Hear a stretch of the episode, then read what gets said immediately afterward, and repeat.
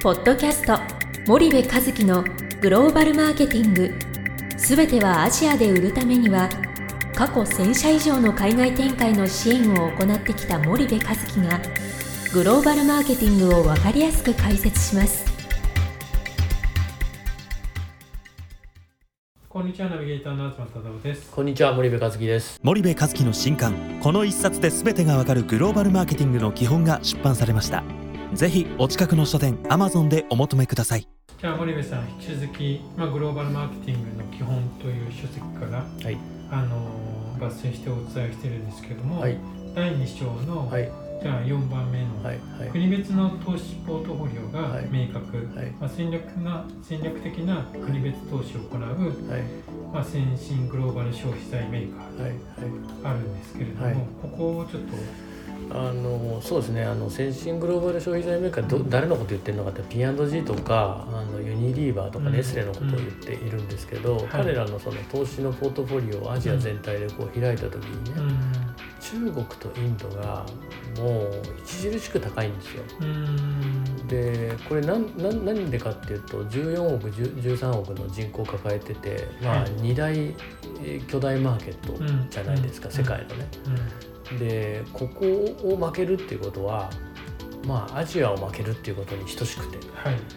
でなんかタイをどうするとかベトナムどうするとか、あのフィリピンどうするとかそういう話がね日系企業多いじゃないですか。はい、なんですけどそれもまあ重要なんですけど、うん。結局中国で勝つと中国の影響力がアジア ASEAN にも浸透してくるわけですよね、うん。世界を飲み込んでいくわけですよね。はい一昔前だったらね中国で流行ったってそんなものは中国国内のデファクトスタンダードであってうん。世界のデファクトになることはないって言ってた世界がねはい。今あらゆるインダストリーで中国で、えーこうその優優位に立った商品であったりサービスは世界に浸透してってるわけじゃないですか。うん。それは例えばあのエレクトロニクスの製品もそうだし、うん。TikTok みたいなあのインターネットのサービスもそうだし、はい。ありとあらゆるものがそうなっているうんと。でそう考えた時にやっぱり中国とインドは外せないよねうんうん。うんでで露骨にね手の抜き方が ASEAN とかだと結構あってうん。結局そのこれって、えー、と中国で勝てばそのおいわゆるマジョリティが、うん。あの ASEAN も飲み込むだろうっていうことを、ある程度加味してやってるっていう部分があるんじゃないかなというふうに思っていて、うん。まあ国別のポートフォリオが、まあ、明確だねと。うん。で日本の場合はなかなかそれがこう不明確というかどこもまんべんなくダラダラとみたいなね、うん。うん、なんでなかなかちょっとこう学ぶものがあるんじゃないかなっていうようなことを書いたんじゃあないかななるほどでここに、まあ、図解で、うんまあ、84ページに、まあはい。P&G と、はい。まあ、ユニリーバーの、うん。あユニリーバーじゃないユニチャームの、と。まあ、子供用の、まあ、おむつのシェアって書いてあるんですけど、うん。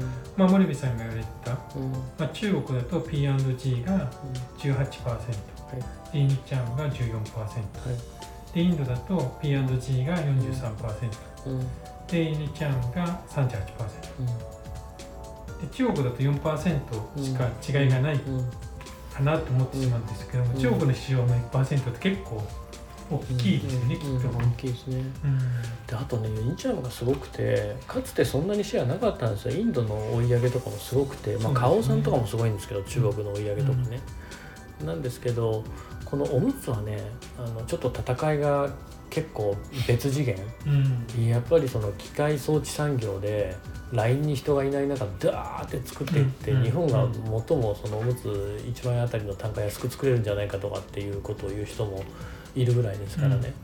うん。なので業界の中でも結構そのなんだろう競争がね特殊な競争なのでわざとその図解を入れたんだけども、えっと、このおむつでえーあればなんとか頑張ってるっていうそのうん。ユニチャーム検討してる、まあ、ユニチャームはちょっと別格なんでもうグローバル先進グローバル企業って呼んでもいいはい。はいあの会社というかよ呼んでもいいというかグローバル先進グローバル企業だと僕は思ってるので。うん。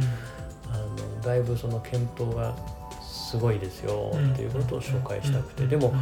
その他のインダストリーだとこんなような状況ではないんでね、そうですうん。ね、それはやっぱりこうなんだろうな。一番進んでるおむつでもこうですよ。っていう、うんうん。うん図図になってるのかな。はい、わかりましたそうするとまあ投資ポートフォリオをやっぱどうするかっていうのは、まあ、アジアだったらアジアでうん。考えていかなければいけないってことですね。